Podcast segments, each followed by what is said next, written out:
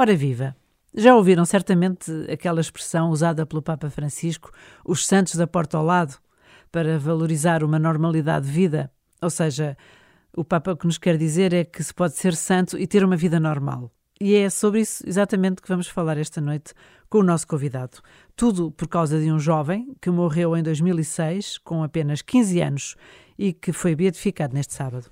Sou o padre Ricardo Figueiredo, tenho 30 anos, sou pároco de Óbidos dos Negros e Gaeiras, no Patriarcado de Lisboa, e uh, sou autor da biografia espiritual do venerável Carlo Acutis, Beato Carlo Acutis. Como é que foi essa relação? Como é que o conheceu? Porque imagino que como pároco tem muito que fazer, não é? Com essas paróquias todas e tão novo, como é que foi? Não falta, trabalho não falta nunca. Aliás, não é o primeiro livro, porque já escreveu vários, mas vamos ficar pelo Carlos Acutis. Exatamente. Olha, eu conheci o, o Carlos Acutis quando um dia sai uma notícia sobre a, as virtudes heróicas que tinham sido reconhecidas de vários, de vários futuros santos, portanto, tornam-se veneráveis a partir desse momento da declaração das virtudes heróicas. Portanto, entra o processo, morrem com fama de santidade, só para um bocadinho para situar. Exato. Entra o processo e depois, quando se percebe que tem pernas para andar, como se costuma dizer, é declarado venerável. Exatamente. Até depois eh, tem muito ainda que Até um milagre percorrer. Uhum. Uhum. E, portanto, vi essa notícia e eu já na altura andava interessado em, em histórias de, vários, de várias figuras de santidade jovens. Estamos neste tema da, da santidade jovem, da, da juventude. Estávamos na altura do sino da juventude, do sino dos bispos para a juventude, e encontro esta história que me interessa muito. Eu já tinha escrito o livro Santo Surfista sobre o certo. Sérgio Deus Guido Schaeffer. Foi no Brasil? Exatamente. E surge, surge, esta, surge esta vida. Mas esse já está beatificado também, o Surfista? Esse não, esse ainda, é, ainda só serve Deus, ainda, ainda não chegou a venerável. Hum. ainda está a caminho. Morreu também posteriormente ao Carlo Acutis. E então é, é porque eu... normalmente, desculpe interromper, as Sim. pessoas quando falam de santos fica-se com aquela ideia seráfica dos beatinhos e nós, claro, temos os pastorinhos, que foi há mais de 100 anos, mas de qualquer modo é possível a santidade agora. Foi isso que o, também o motivou assim. Essa é a principal motivação, é mostrar que a santidade não é uma coisa distante, não é, não é algo só para. Não é preciso ter mais de, de 100 anos para ser santo, mas é algo que está a acontecer uhum. agora e que é importantíssima para a Igreja hoje em dia. Uh, nós, na Igreja Católica, estamos há várias décadas a fazer a recepção do Concílio Vaticano II.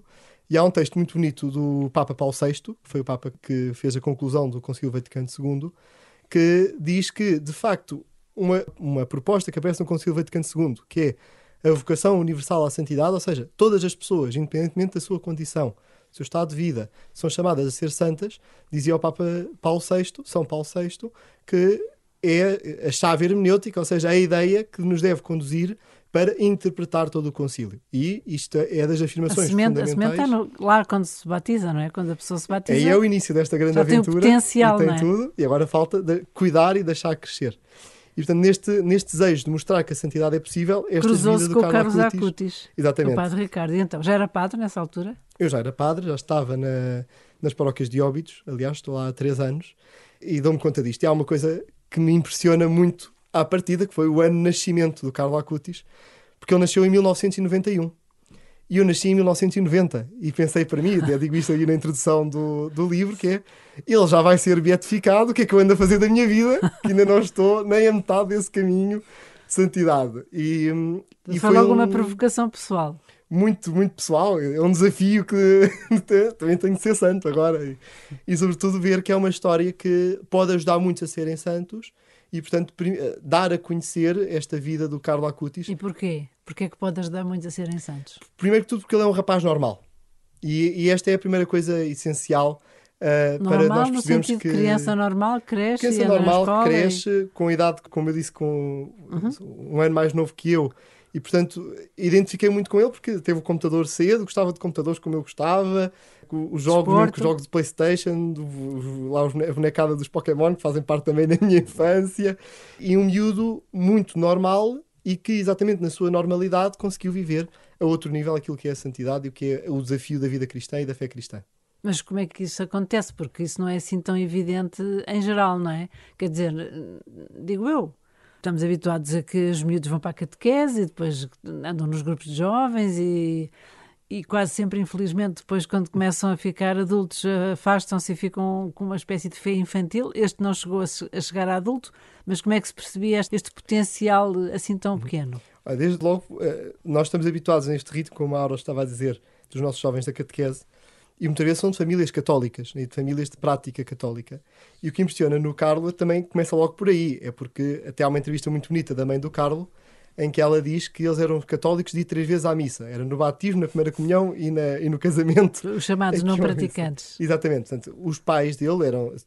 Ele nasceu em Londres, que eles estavam a trabalhar em Londres, depois mudam-se para Milão e, portanto, muito envolvidos numa série de, de compromissos profissionais e Deus ficava para segundo plano, ou terceiro plano, se calhar, até.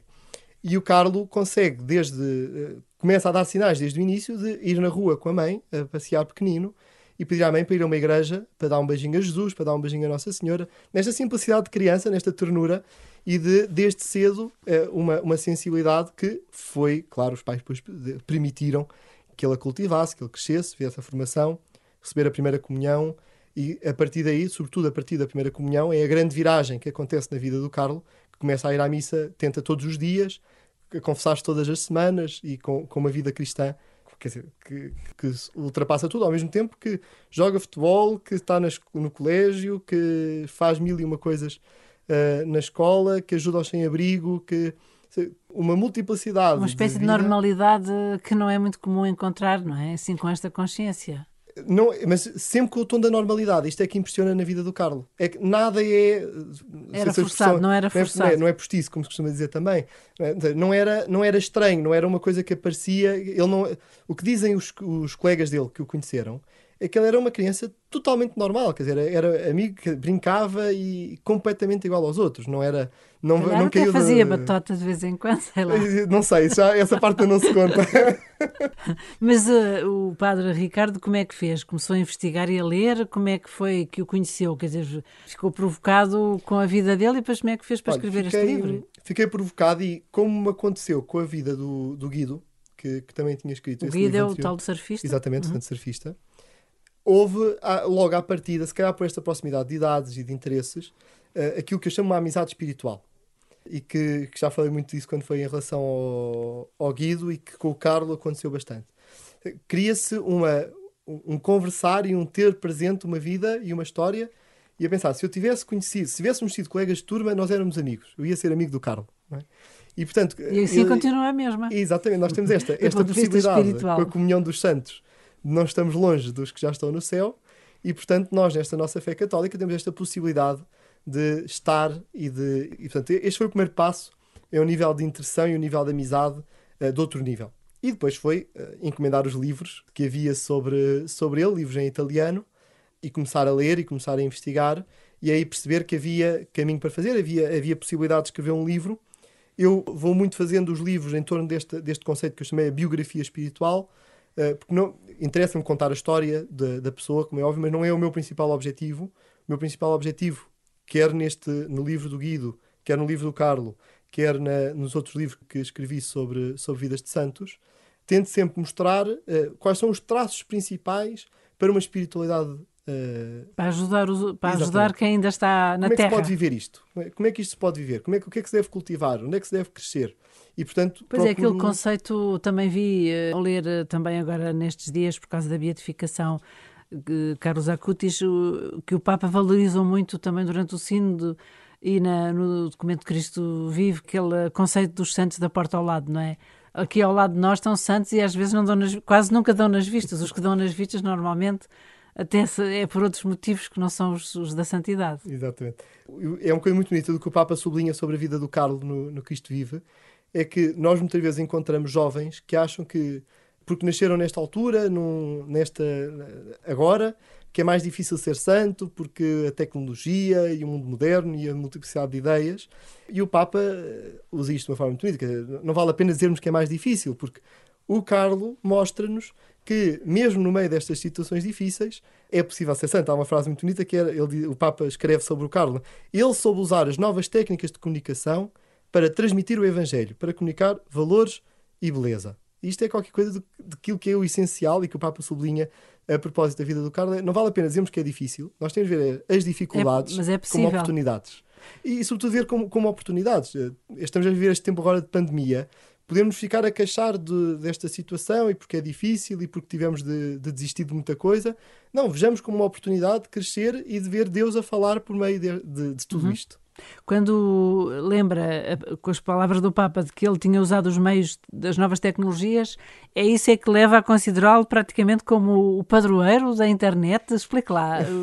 Ou é só um desejo por enquanto? Para já é só um desejo. Sim, mas explique lá mas porque é que ele gente... era assim modelo nisso também. Sim. Muita gente deseja isso e, e até um, muitos dos que muitos jovens que chamam a atenção à vida do Carlo é gente ligada à, à informática e que estão aqui à espera de um, de um intercessor para as dificuldades quando, quando aparecem os bugs na, nos sistemas, se calhar terem um santo para pedir ajuda. Sim, Mas ele foi é inseparável de cada jovem nos nossos tempos a questão da internet, por isso é bom explicar. Mas uh, o Carlos, desde, desde pequeno, teve esta oportunidade, como, como, como hum. eu dizia também, eu recordo que o meu primeiro computador que eu recebi, foi, eu tinha foi 10 Magalhães? anos. Uh, não foi Magalhães, não foi, já, eu, sou, eu sou anterior a isso, okay. sou mais antigo que Magalhães. Os meus pais compraram um computador quando eu tinha 10 anos uhum. e, portanto, desde, desde muito pequeno. E o Carlos também, e sobretudo, o Carlos sempre procurou aprofundar. Ele dizia até muitas vezes aos, aos amigos a quem ajudava em coisas de informática é que devíamos saber de programação.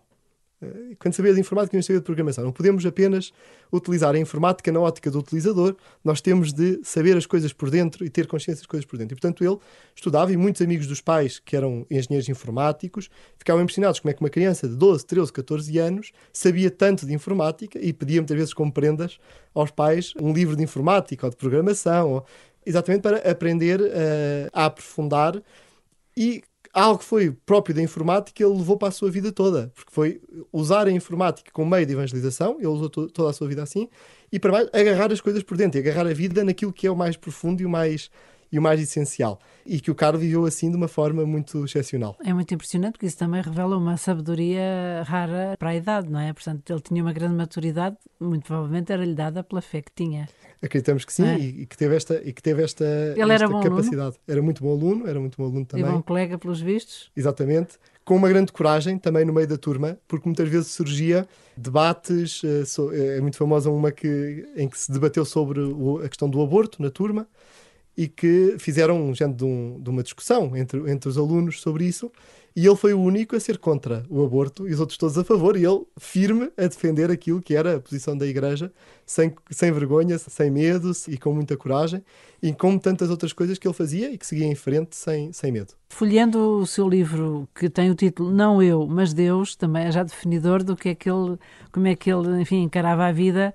E há algumas frases muito interessantes, é, estas justamente sobre a santidade, que não é um processo de soma, mas de, de subtração menos eu para deixar espaço a Deus, que é um bocado contracorrente, porque eh, em geral as pessoas estudam e fazem percursos que é para darem nas vistas, não é? Portanto, o, ser, o, o desejar ser pequenino é muito mais difícil.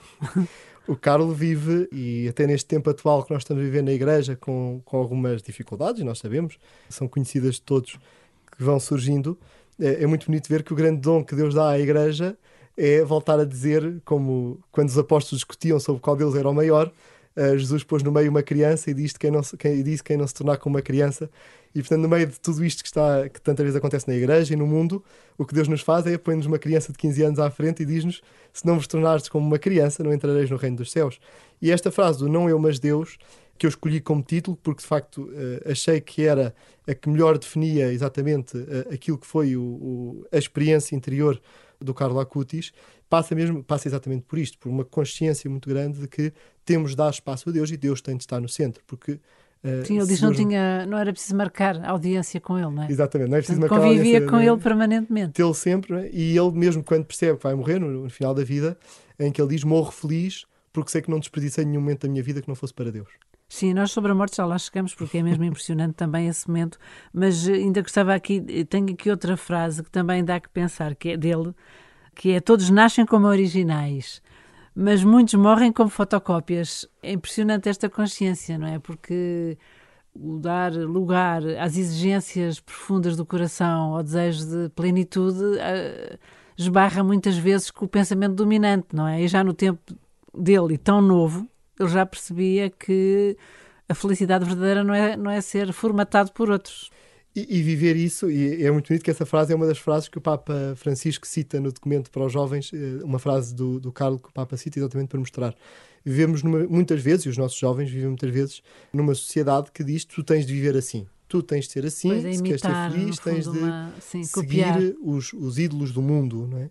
E o Carlo viveu e experimentou isto. Tenho a ser um original. Tenho, se eu tenho as minhas capacidades, tenho, se tenho aquilo que sou e tenho é de viver em plenitude aquilo que me define. Portanto, não vale a pena estar a, a, ir, a ir atrás das modas. E temos de ser autênticos. E ele vivia isso depois, até de forma de uma forma muito, muito bonita e muito prática, desde logo na escola, quando fez alguns, alguns meninos mais fracos ou mais pequenos, uh, alguém, pronto, eram vítimas de, de alguma bullying. chamado bullying, não é? Uhum. Uh, e o Carlo metia-se no meio a defender as, os mais indefesos e o seu cuidado com os mais pobres, nomeadamente com os sem-abrigo. Sim, às vezes saía de casa e tudo, não é? Quando davam por ele. Ou recebia uma prenda à mesada e ia comprar um saco de cama para dar a um sem-abrigo ou até quando fazia um esforço quando andava de bicicleta de cumprimentar todos os porteiros. Ele, ele era de uma família com uma boa condição financeira, mas ele tinha o cuidado de ir cumprimentar todos os porteiros e todas as pessoas mais simples. Ele tinha este cuidado de cumprimentar toda a gente e estar com toda a gente. Sim, devia ser espantoso também em relação aos pais, não é? Que de repente um filho assim que.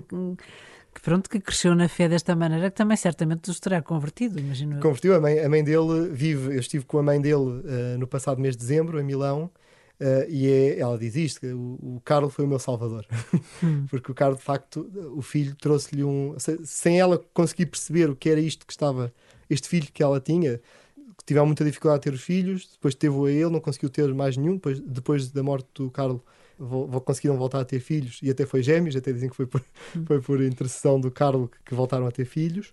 Que, e uh, os pais vivem esta, este assombro em primeiro lugar, do, daquilo que tinham, deste dom que receberam de Deus, Sim, e irem percebendo isto e dar nome a isto e converter-se e viver Sim, hoje em dia. Mas agora ter um filho que vai ser elevado aos altares e, sobretudo, também é impressionante, porque nem, não tem necessariamente que acontecer assim, mas quando foram exumar o corpo que estava incorrupto. Sim, com o passar dos anos, não totalmente incorrupto, mas a mãe conta isso, que foi que estava intacto. Sim, isso, agora foi, de certo modo, foi, reestruturado. Foi, foi, foi, foi tratado, eu antes de partilhar fotografias mandei um, hoje em dia, um WhatsApp à mãe a perguntar se, se era mesmo assim. A mãe confirmou o corpo estava intacto, o corpo estava intacto, ou seja, não está exatamente assim claro, como, como nós desgaste, vemos, claro, mas estava intacto, como é, como é normal mas que, que tinha os seus órgãos todos e, e, e que estava ali, né? e que aquele corpo estava ali e que ela pôde voltar a ver o, o filho uh, assim. E portanto ela vive isto com muita emoção, mas ao mesmo tempo, uh, aquela, sobretudo a mãe, que é quem eu conheço melhor, vive, vive tudo, tudo isto com um grande sentido de missão e basicamente ela agora está dedicada totalmente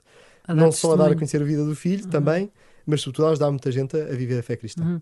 Ele era muito criativo, não era?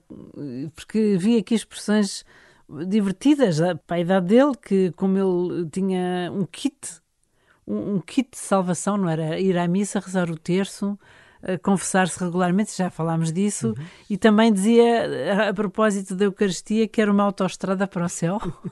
eu, eu uso estas imagens muito fortes que qualquer miúdo é. percebe lindamente, não é? Não tinha Entra, linguagem teológica. Exatamente, não, linguagem. Se bem que ele tinha discussões teológicas também, ah, era? que conseguia ter. Havia algum, algum padre ou outro que me percebia que ele era assim mais, mais cristão e mais vivo, vejo quando faziam assim algumas perguntas, sobretudo sobre a transubstanciação. Meu Deus. E que ele debitava a doutrina toda certinha, sem, sem gaguejar. Mas ele usava estas imagens que eram, primeiro que tudo, uma experiência dele, a experiência que ele fazia de Deus é, é isto e Deus faz, quer fazer este caminho comigo e, mas que era divertidíssimo. Nós hoje em dia podemos procurar os vídeos dele que ele fazia, há, uns, há umas histórias engraçadíssimas que ele criava. Ele próprio produzia-os, não é? Ele próprio produzia e depois faziam as vozes dos cãezinhos e, e assim, há umas histórias, há assim, vídeos, é, é engraçadíssimo, ele, ele tinha um, um, ótimo humor e que, e que é esta vivacidade e aquele sorriso que o Onde acompanhou. é que nós podemos ver esses vídeos? Quem, Basta pôr no, no, YouTube procurar Carlo Acutis e hum. aparecem, aparecem muitos, muitos vídeos dele. Há, algum, há um grupo de amigos do, do Carlo Acutis do Brasil que também os legendaram e também se tem uma seleção uhum. dos, te, dos vídeos uh, dele e que alguns põem e legendam alguns. Uh, e que, que era uma animação e que era uma alegria que o conduziu, e depois uh, havemos falar sobre a morte dele, mas que o conduziu até às derradeiras horas antes de morrer. O sorriso foi uma marca que, Sim, que nunca porque, deixou. Exato, porque ele faleceu, tinha apenas 15 anos de idade, não é? E foi de repente, foi fulminante. Foi Quero poucos contar. dias, ele começou-se a sentir eh, mal. Ele é daqueles casos que ele previu, diz que ele previu a morte, porque ele, dois meses antes da morte dele, ele grava um vídeo em que diz: Cheguei aos 70 quilos e estou destinado a morrer. Uh, assim do nada? Assim do nada. Termina um vídeo assim a dizer isto. Mas ele estava a fazer um vídeo sobre o que era? Um, é, aqueles vídeos que ele gravava sim. sobre de, hum. das brincadeiras dele, não sei o quê, e que ele começa assim muito calmo, bate palmas e diz: Tenho 70 quilos e estou destinado a morrer. E, portanto, que ele teria alguma consciência que, que Nosso Senhor lhe ia pedir uh, este derradeiro sacrifício. E ele começa a se sentir mal, há vários, várias coisas que no seu, no seu estar que não estão bem, vai para o hospital e ele percebe desde logo que aquilo que tinha uh, o ia levar. Portanto, uma, uma leucemia fulminante. Uma leucemia fulminante, em que ele, uh, a primeira coisa que, quando ele percebe, até antes ainda do diagnóstico, mas que ele percebe que era uma coisa grave, que ele diz: ofereço os meus sofrimentos pela Igreja e pelo Papa para não ir para o purgatório e diretamente para o céu. Uh, e... Onde ele agora está, porque já foi proclamado pela Igreja Beato. Exatamente. E o milagre, para ser Beato, tem que haver um milagre, não é? O Carlo é, quando eu estive com a mãe dele, depois perguntei como é que era a questão dos milagres. E ela disse: escolhemos só um porque há muitos. e pelo visto já, já há pelo menos, já se está a falar de pelo menos dois ou três milagres já assinalados para o processo de canonização. Este aconteceu no Brasil. O Brasil é um país também com uma, uma grande, grande devoção ao, ao Carlo Acutis. E aconteceu no aniversário da morte do, do Carlo, em 2010 uh, um menino que tinha um problema no pâncreas que, que, fazia com que ele vomitasse e não parava de vomitar. E o avô dele levou aquela criança à missa nesse dia, em que o padre de lá tinha muita devoção ao Carlo e tinha uma, uma relíquia do Carlo, uh, e que no final deu a relíquia do Carlo a beijar. E quando, quando o menino ia com o avô a caminho para beijarem a relíquia, perguntou ao avô: O que é que eu peço? Ah, o que é que tu mais queres pedir? Eu gostava de parar de vomitar. Então é isso, quando beijares a relíquia, pede isso. E o menino, a criança, beija a relíquia e diz parar de vomitar. E nunca mais vomitou. E os, os pais foram, passado poucos dias, foram ao, ao médico, voltaram a fazer o exame e não havia qualquer, qualquer sinal sim, da, Porque esse é um dos critérios, é uma cura inexplicável Exatamente. em que a pessoa não vai melhorando gradualmente, fica mesmo curada logo, logo de uma só vez. Outro, é impressionante. E há várias curas assim, uh, operadas pelo, por intercessão do Carlo, Uh, eu até há pouco tempo, porque saiu a notícia que tinha sido aprovado o milagre, mas não sabia qual era, depois é que saiu que era este. Havia um outro também muito impressionante de um, de um rapaz com cancro, que penso que será o, o, o milagre que irá para, para, para, para, a, canonização. Para a canonização e o, o, próprio do Padre Ricardo, pessoalmente, o que é que aprende com ele? Imagino que, já, já disse que se sente amigo dele, não é? E como parco também imagino que seja um do dos seus ajudantes na evangelização destes miúdos da nova geração. Sim. Quando, quando eu publiquei o livro, e, e se a hora me permitir, leio só a Sim, dedicatória claro. que eu escrevi no livro, porque foi muito em estilo paroquial, é que eu escrevo assim: dedico este livro a todos os meninos e meninas que nas paróquias em que servi e em que sirvo receberam ou receberão a primeira comunhão pelas minhas mãos. Desejo que Carla Acutis seja exemplo e modelo do amor de Jesus presente no Santíssimo Sacramento da Eucaristia. E há estas frases muito vivas, até como a Aura dizia há pouco, sobre, sobre o Carlo, que expressa muito bem aquilo. Primeiro, são uma fonte inesgotável para a pregação. Uh, e, é, sobretudo, a, sua, a devoção eucarística que o Carlo vivia ajuda muito a perceber uh, quão real é a presença de Jesus na Eucaristia e, e quanto devemos cuidar dessa presença. Uh, e conto só uma história, só se, claro, só sim, deixar sim. que é uma das histórias que eu mais gosto de conclusão. do Carlo, em que ele dizia, em que estavam na paróquia lá em Milão, estavam a organizar uma viagem à Terra Santa, e os pais ah, quiseram ele, entretanto, oferecer... veio, desculpe interrompê-lo, mas ele veio a Lisboa e veio a Fátima. Lisboa, também. Fátima, exatamente. A Santarém, ao Milagre de Santarém. Sim, ah, igreja... sim claro, Eucarístico. Exatamente, sim. os milagres eucarísticos. E a devoção à Nossa Senhora confirmadíssima em Fátima, ele até falava nisso por causa da conversão dos pecadores, não era? Exatamente, sim. sim. E, e, o exemplo até do Francisco, que, que ele dizia, que, que me impressionava muito o exemplo de Francisco. Que, que, o nosso, ele vai para o céu, mas tem de usar muitos terços. Era é uma criança, ele sentiu isto. Sim, mas estava a contar muito. sobre a história. A, a história dele, dos pais que iam oferecer a viagem para ir à Terra Santa e ele hum, agradece muito aos pais a viagem à Terra Santa, mas não queria ir. Porque, uh, porque é que eu vou ao sítio onde Jesus andou há dois mil anos se eu posso estar com ele aqui no sacrário, na igreja aqui ao pé de nossa casa, tão vivo e presente como esteve há dois mil anos em Jerusalém. E esta é daquelas historietas que a mim mais me toca, de uma criança de, de 14 anos dizer isto, é a fé eucarística, aquilo que é a nossa fé católica, no seu melhor nível e, na, e a percebermos o, o, quanto nós não devemos ter presente que Jesus está vivo, Jesus está connosco e o Carlo Acutis mostra-nos isto. O Evangelho é, é, possível, não é, uma, não é uma ideologia, não, não é uma história com dois mil anos. O Evangelho é vivo hoje E é isto que o Carlo Acutis nos mostra assim de uma forma muito real. Através de uma relação pessoal e até com dimensões facetas muito concretas, não é? Porque tem a ver com a vida toda, não é uma coisa que não. se põe assim, cola-se à vida. Não, não, é só, não é só de vez em quando, é algo que, que molda a vida toda e que o Carlos viveu e que, sobretudo, e há um bocadinho falávamos da, da situação da morte, o, o, fim da vida foi rápido, mas que ele levou também esta, estes momentos da morte com uma intensidade, uh, aquela frase que eu dizia há pouco, não só a entrega de todos os sofrimentos, como aquela consciência dele, morro feliz porque não desperdicei nenhum momento sem ser para Deus. E, uh, finalmente, que acho que é o, o, grande testamento que ele deixa, que contam as enfermeiras, uh, pouco tempo antes de ele entrar em coma, a enfermeira perguntar como é que estás, e, ele responde, e, e ela dizer... Com dores, com certeza, teria dores? Sempre, muitas dores, mas que a enfermeira dizer, ele respondia como sempre. Primeiro um sorriso e depois responder como sempre, bem. Esta invejável certeza da plenitude que ele já vislumbrava, também o deseja a si. Padre Ricardo, é evidente, creio que se percebeu ao ouvi-lo o entusiasmo que mantém por estes santos do nosso tempo. Desejo-lhe muitas felicidades e muita criatividade também na publicação de livros para nos dar a conhecer tanta gente boa que é modelo para todos. Boa Muito noite. obrigado. Muito obrigado por tudo.